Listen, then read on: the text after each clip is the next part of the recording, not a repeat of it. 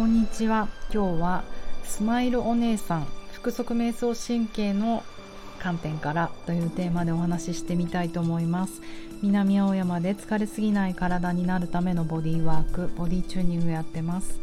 パーソナルトレーナーの内田彩です。こんにちは。昨日はハッピーハロウィンだったんですけれども皆さんご無事でしたか？えーと、私は昼間夕方か、あのー、渋谷でねワントゥーワンの英語のレッスンがありましてマイクと。恐る恐る渋谷を通ってみましたけれども例年なんかいつもねドトールでやってるんですけれどもいつもよりドトールにすごいお客さんが少なかったからもしかしたらもう31日はみんな大人はね警戒して渋谷に寄りつかないのかもしれないなんて思ったけど夕方6時7時ぐらいに通ったらもう警察がいっぱい出てて、えーと、ハチ公の前とかは閉鎖してるようでしたけれども大丈夫でしたか？皆さん。結構ね可愛い仮装してる人たちをいろんな各町のエリアで見かけましたけれどもちょっとそれで思い出したというか怖いなって思うことがあってもうイントうん1年以上2年以上？2年ぐらいかな？あの週に一度まあ、最低一度はすれ違うお姉さんがいるんですよ。えーと、彼女はここに私のスタジオがある表参道に住んでるのかもしくはここに職場があるのかわからないんですけどでもね結構夜とかでもすれ違うのでうーんすいませんねなんか ハロウィンのストーリーとしてしまうんだけどなぜ私がそのお姉さんを怖いと思ってるかそんな話をしてみたいと思います今日は。えっとねまずお姉さん綺麗なんです。お姉さんと呼ばせていただきますが私と同い年か私よりも。でも絶対お姉さんな気がする。なぜお姉さんと呼びたくなるかというと服装があのすごいちょっと 80s の香りがするというかねファッションとして 80s なのかそのままずっと 80s からそうなのかはちょっと定かじゃないけれども大概がワンピースなんですよ。膝はいつも膝のお皿は出ているぐらい。で必ず1 0センチぐらいのヒール。でもちょっと太めなんですよ。ピンではない。細い。そしてこうロングヘア。ワンレンではないか。バングスがあって真っ黒い長い髪をなびかせていてまあもちろんフルメイク、うん、ちょっとやっぱコンサバティブなファッションなんですね。あの今日ちょっとなんかふと思い出してサムネの写真に貼り付けちゃったけどなんだっけお天気お姉さんって漫画昔ありましたよね。なんだろうこれエッチな漫画なんだっけ？忘れちゃったけど。あのお姉さんってこう 80s バブルの香りしてたと思いますが。あんなお姉さんほど派手ではなくもっとコンサバティブです。おしゃれだからファッション業界かなんかの人なのかなと。うん違うな。ファッションじゃない。ファッションのモードの香りはしないから化粧品系の人なのかなってちょっと思っていてなんでこう彼女とすれ違うのが印象的かというとお姉さんはいつもすごく笑ってるんですね。こうハハハって笑うのではなく顔が顔の表情が必ず口角がニッガニっていうかガツンと上がって目も目もっていうかとにかく笑っている。で向こうから来た瞬間にすごい私に笑いかけてきてる人がいるって初め思ってすごいこう勢いで笑顔を作ったまま10メートルぐらい向こうから歩いてくるので一番初め私知り合いの女性だと思ったんですよ。それでどうしようどうしよう知り合いの方全然思い出せない。私昔雑誌の編集者ファッションエディターをやってたのでうんどっかのプレスのお姉さんなんだろうなきっと。でも本当に申し訳ないけど私結構顔を覚えてる人なので覚えてるのに全然わからない。どうしよう。でもめちゃめちゃ横を通ってしまう。私に絶対話しかけてくる。うわーいいやとりあえず挨拶しようって思ってすれ違った瞬間に全くこうスルーされたんですよ。あの挨拶してないんですよ私。向こうから来たらって思ってたので彼女がヒュッて私の横を通り過ぎていった。あの笑顔で。なんかちょっとすごく不思議な気持ちになって何だったんだろうあの笑顔はって思ったんですよ。その日から私は彼女のことをスマイルお姉さんと呼んでおりまして。なぜなら私にスマイルトゥーミーずっと笑ってるから。でこれからもうもう1年ぐらい経つんですけれども週に1回ぐらいすれ違うけど昼も朝も夜もスマイルお姉さんはめちゃめちゃスマイルしてる。何度もあ今日は話しかけられるかもって思うぐらいの笑顔なんですが絶対話しかけられないんですよね。これそして私はとっても不思議な気持ちになるからこれなんだろうと思ってちょっといろいろ分析してみるとここでねその自律神経の一つ、えーと、リラックスの副交感神経っていうのがあるんですがアクティブなのは交感神経。このリラックスの副交感神経っていうのはさらに2つに分かれていて腹側瞑想神経っていうのと背側瞑想神経っていうのに分かれるって今言われてるんですね。この瞑想神経この話でちょっと私のこの不思議な気持ちもやもやっとする気持ちが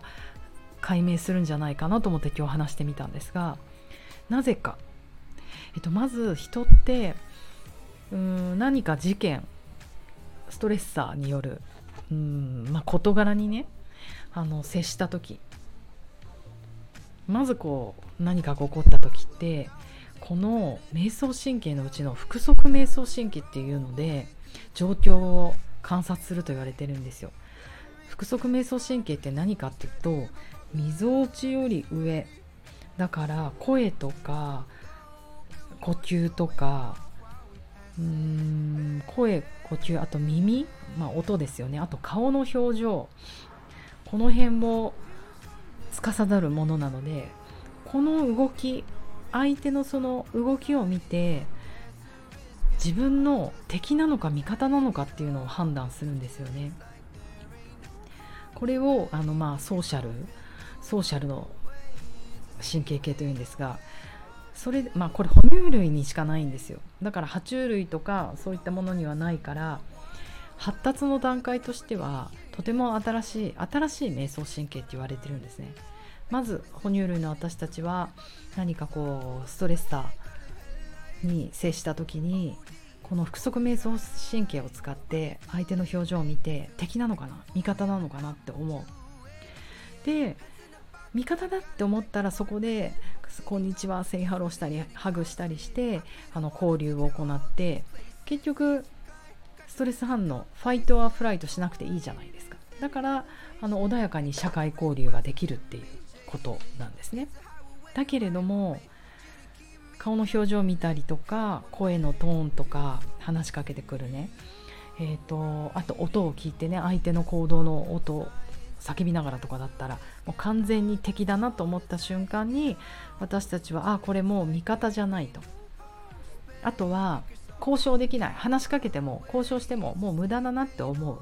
そういう社会交流をして、えー、ファイトアフライトを避けられないんだなこの人をって思ったら私たちのあの交感神経がぐっと爆上がりして戦うか逃げるかっていう選択に来ると。うんうんだからねこのスマイルお姉さんとすれ違った時に普通だったらスマイルお姉さんの行動を見て私はもうこれ社会交流をしに来た要は知り合いのレベルなんだろうなこの笑みで私に話しかけるのは話しかけるじゃない。微笑みかけるのは話しかけられたことはないです。って思うんだけどふーってすれ違われたっていうのは要は何て言うのかな。社会交流できるぐらいのはずだったのに何事もなかったっていう何て言うの？やっぱ普段のコミュニケーションではない。要は見ず知らずの人にあんな笑みを浮かべられることもないしそして面白いのは朝も昼も夜も同じ表情ってことなんですよ。だから私は私の体はどうしたものかって受け入れられなくなった。敵でも味方でもない。でもソーシャルできるような、うん、味方でもなかった。何が起こったと思いますか？このスマイルお姉さんに皆さん。もう本当にこれ誰だかわからないし予想でしかないけれどもお姉さんはやっぱり口角を上げる。もしくはいろんなとこにボトックスを打ったりとか。やっぱり表情に何かを手入れを手こ入れをしてるのかもしれない。と私は仮定していて、うん、やっぱり人間の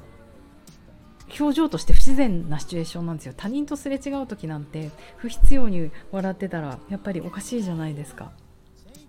だからね顔に手こ入れするのも本当どうかなって思ってしまう、うん、ちょっとね私この辺まだ勉強不足なんですけどだから私のこの浅い知識で予想の段階で言ってしまいますけどこう相手の顔をね観察するってことも私たちってできるようにで相手の顔を観察して不必要にその状況にふさわしくない笑みを浮かべて私に笑ってるっていうことがもうある意味私に脅威を与える怖って思うでこれ逆のループもあって自分自身も笑ったり泣いたりしてる時って自分が表情を作ってるってことはその反応を自分の脳とかにあと体の感覚として私たちは送ってるんですよ。うん、よくまあ笑いながら怒れない竹中直人さんの芸として笑いながら怒る男怒りながら笑う男どっちか忘れちゃったけどあったと思うんですけどあれを見て人が面白いって笑うのってやっぱり不自然だからじゃないですか。だから顔にね表情いろいろ手こ入れしちゃってボトックスってシワを消すために表情筋をね動かさなくすることだからそういうことしちゃうと自分の相手から見てもちゃんちゃらおかしいし自分の顔の表情から自分の脳に向かってのメッセージ。今笑うべきなんだよ。今泣くべきなんだよ。今やばいシチュエーションなんだよ。今ファイトするべきなんだよ。今フライフライファイトはフライト逃げるべきなんだよ。今社会交流すべきなんだよっていう反応が分からなくなってなんか心が満ち足りなくなるんじゃないかななんて思ったという話でした。ねハロウィンの日にみんな仮装してお化けの話の日にこんな日をしてみました。ちょっとねなんか大丈夫かしら？何人かを敵に回しそうな発言ですがもうちょっと勉強してみたいと思います。では皆様素敵な水曜日を今日から11月楽しみましょう。じゃあね Always in your feelings, do we really hit it? Sick of all the preaching, like your friends.